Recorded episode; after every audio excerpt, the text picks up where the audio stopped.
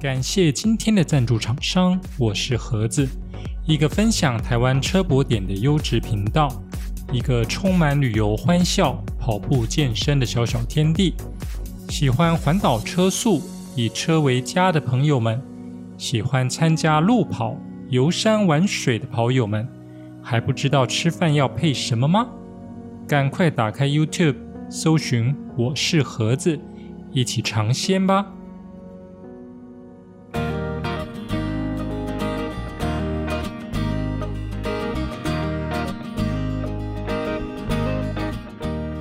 掌握世界趋势，品味新鲜创意，李欧陪你读新闻。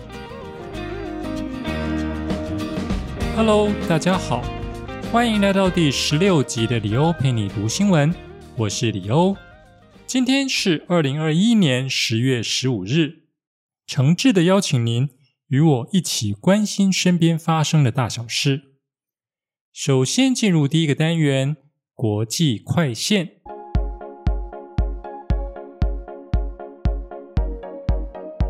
第一则新闻：荷兰王储可和同性结婚，且无需放弃继承权。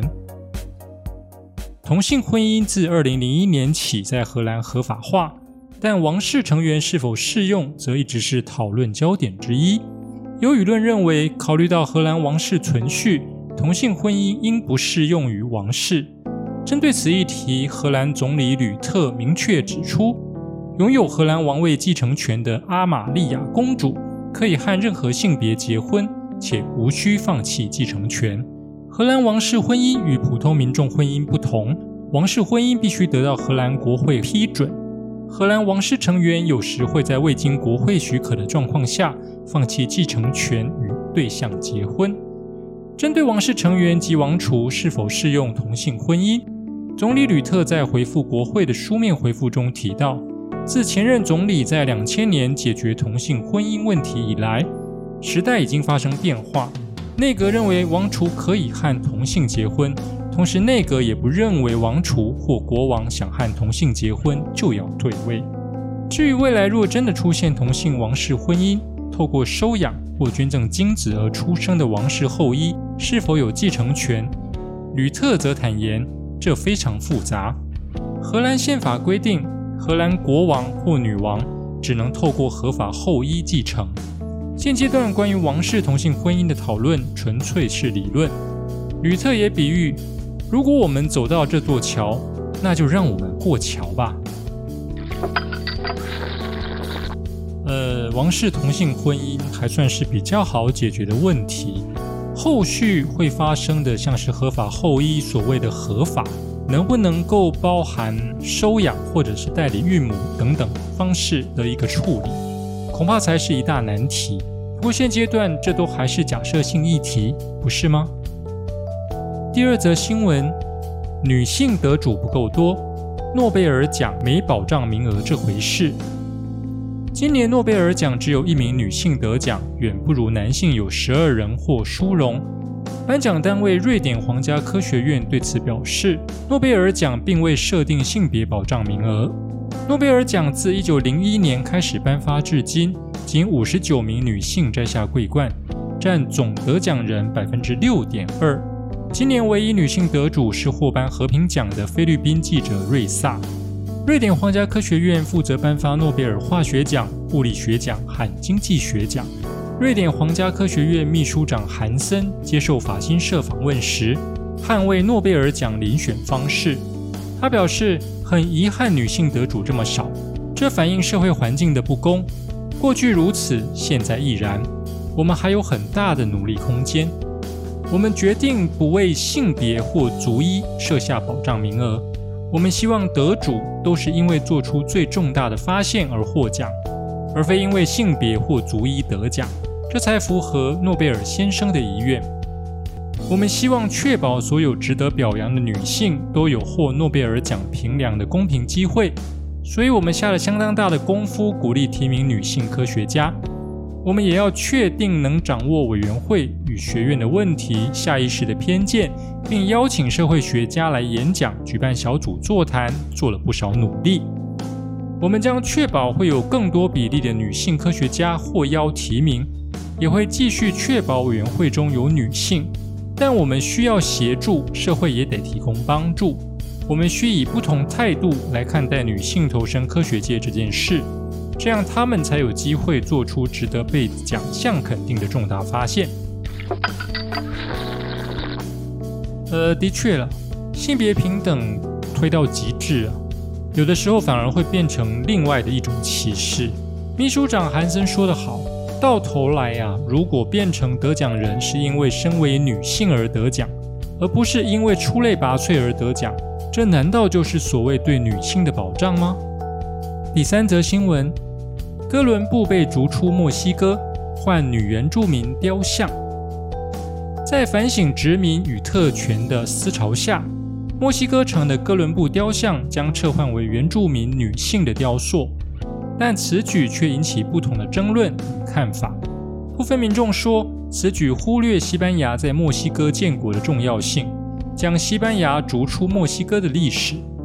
墨西哥市长劳迪亚则认为，这是在墨西哥最繁华的大道上所进行的去殖民化运动。墨西哥城著名的改革大道上。哥伦布的雕像即将被一名神秘的原住民妇女雕像替代。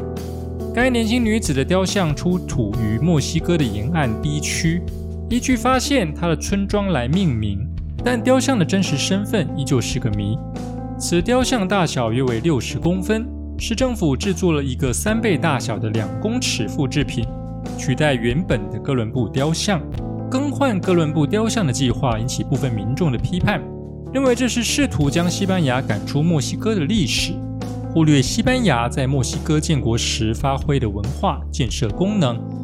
伊比利亚美洲大学的历史学家塞默说：“墨西哥是西班牙与原住民文化结合的想法即将告终。”墨西哥城市长克劳迪亚在今年提及五百年的原住民运动的重要性，并提议用原住民妇女的形象取代哥伦布。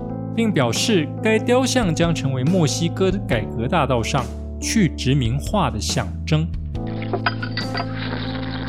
而这一则新闻不禁令人联想到，台湾过去的这段时间也在为去威权化象征啊，把一些蒋介石的雕像移除。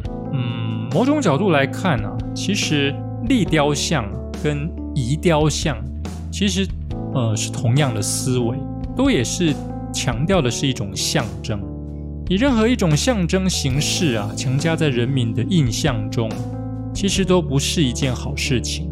与其采取抹除的方式啊，不如可以用更具历史脉络、更软性的说故事方式啊，让人民了解旧时代象征性雕像存在的一个背景，和带给我们什么样的反思，或许更能够减轻在民主转型过程中。所产生的内在冲突。接着进入下一个单元，熟悉的本土味。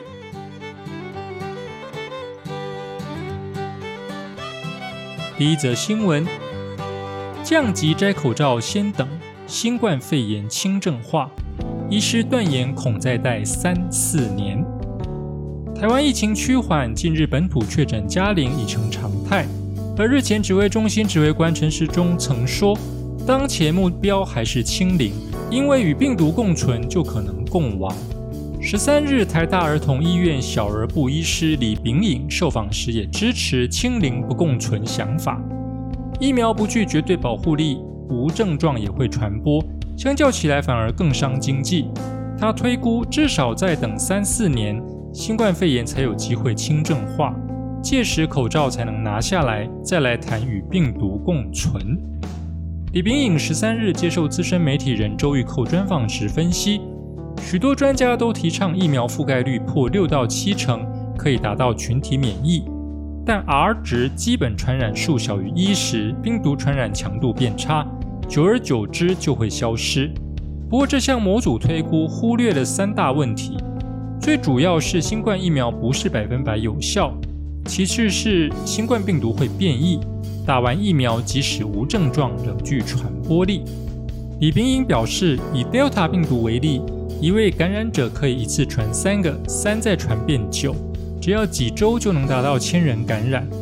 依照国外的研究，每次群聚感染事件爆发，其中约有百分之二十会演变成重症，百分之二到百分之四死亡，医疗体系马上会看见异常。李秉颖认为，新冠病毒已渐渐朝轻症化趋势走。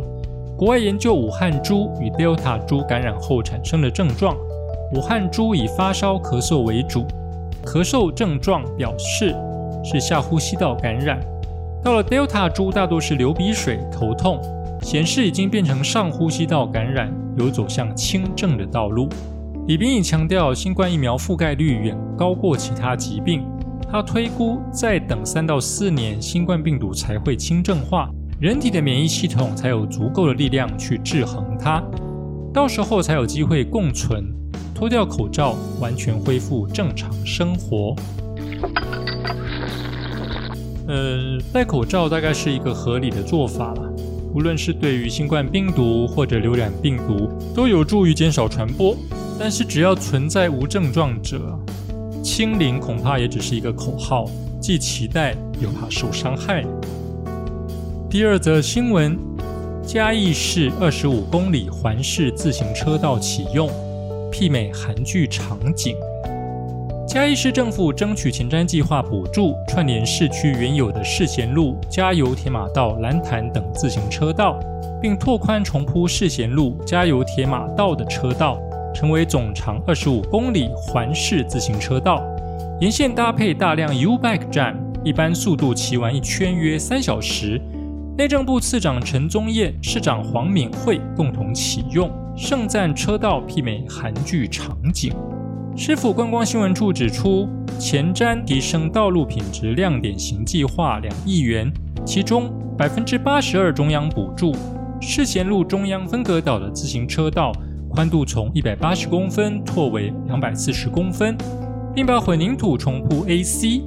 加油铁马道中间的人行木栈步道宽度一百二十公分扩为两百四十公分，足够两台轮椅同时经过。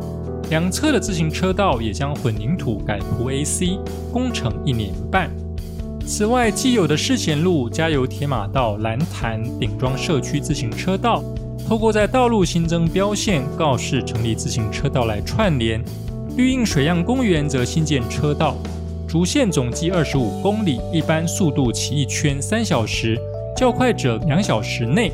难度较高部分在蓝潭有较多上坡路段。王敏慧说：“透过计划，同时把自行车路线整合优化，一并解决车道不平整及车道空间不足的问题。沿途还有许多人文景点、自然景致，媲美韩剧场景。”陈宗彦则认为，自行车道要考虑道路路口连接，配合景点，是否思考很完整，也附和黄敏惠，直指台剧剧组可以多多来嘉市取景。呃，台湾各地的自行车道啊，普遍都有各个路段无法衔接的缺点，导致民众往往必须要设法找路，或者必须骑行在一般道路上与大车争道。不知道嘉义市这个重新设计的自行车道是不是有所改善呢？第三则新闻：不去北京，哈佛明年赴台大学中文，校方证实了。多年来，美国哈佛大学执行哈佛北京学院合作计划，每年暑假派学生到中国大陆北京学华语。今年传出将转往台湾，明年暑假改与台湾大学合作，计划也更名为哈佛台北学院。台大今天证实此事，并说将有六十名学员来台参访，在台大研修为期八周的中文课程，也将造访九份、阳明山等北部景点。根据美国哈佛大学刊物《哈佛红报》报道，哈佛大学决定从北京迁往台北，主因是北京缺乏友善态度，比如北京没有为所有学生提供宿舍，而是要求学生分头入住两种品质不同的宿舍，或在外安排旅馆。课程也从九周缩短为八周。此外，曾有附录的哈佛学生在七月四日庆祝美国国庆，被陆方要求不得唱国歌。台大表示，早在二零一九年就与哈佛大学洽谈送学生来台大学华语的合作，原本计划去年开始实施，但受新冠肺炎疫情影响，延到明年暑假才启动。哈佛预计选送六十名学员到台大修读为期八周的中文课程，并搭配参访景点如九份、金瓜石、故宫、士林夜市、阳明山等，以及投入文化活动如书法、象棋、剪纸、包饺子等。台大指出，还在规划明年暑假的课程与师资。希望台大自由学术氛围能为优秀的哈佛学员奠定稳固的中文根基，同时在哈佛与本地学生的课外互动中，提升台大学生的国际视野。呃，这的确是开拓国际视野的好机会哦。台大的学生们要好好把握机会交流。接下来进入历史上的今天。一九五七年的今天，中国武汉长江大桥通车。武汉长江大桥位于中国湖北省武汉市，横卧于汉阳龟山和武昌蛇山之间的长江江面之上，是长江上第一座铁路公路两用桥，因此又被称为万里长江第一桥。武汉长江大桥的建设规划始于一九一零年代。由一九一三年至一九四八年间，曾先后四次进行长江大桥的勘测、选址和设计，但几次规划都因经济战乱原因而搁置。中华人民共和国成立以后，武汉长江大桥的建设被列入中国第一个五年计划的苏联援华一百五十六项工程之一。于一九五零年起正式开始进行大桥的测量和设计，一九五五年九月动工建造。由于采用了新的管柱钻孔法，取代传统的气压沉箱法，大大加快了大桥的建设速度，使武汉长江大桥竣工日期提前两年。一九五七年十月十五日，武汉长江大桥正式通车，并由时任国务院副总理李富春、中央政治局候补委员康生、陆定一、国家建委副主任王世泰、铁道部部长滕代远、交通部部长曾山。城市建设部部长万里、苏联运输工程部部长科热夫尼科夫、苏联经济总顾问阿尔西波夫等人主持了盛大的通车典礼。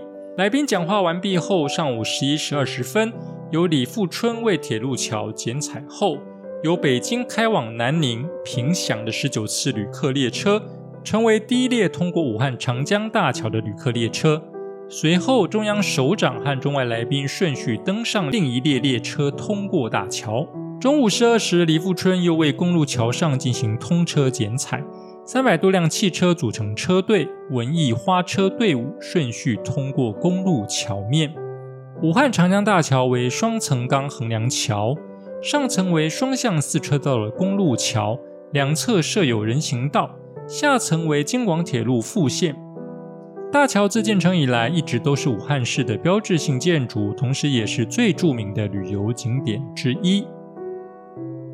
另外，在今天出生的名人有元朝皇帝元成宗铁木儿、德国哲学家弗里德里希·尼采、台湾台独运动领袖郭宽敏、台湾现代中文散文家、女诗人席慕容，还有陈英杰、林志颖等台湾艺人哦。另外，今天也是国际盲人节，又叫做白手杖节。以上新闻由李欧陪你读新闻直播，我是李欧，我们下次见，拜拜。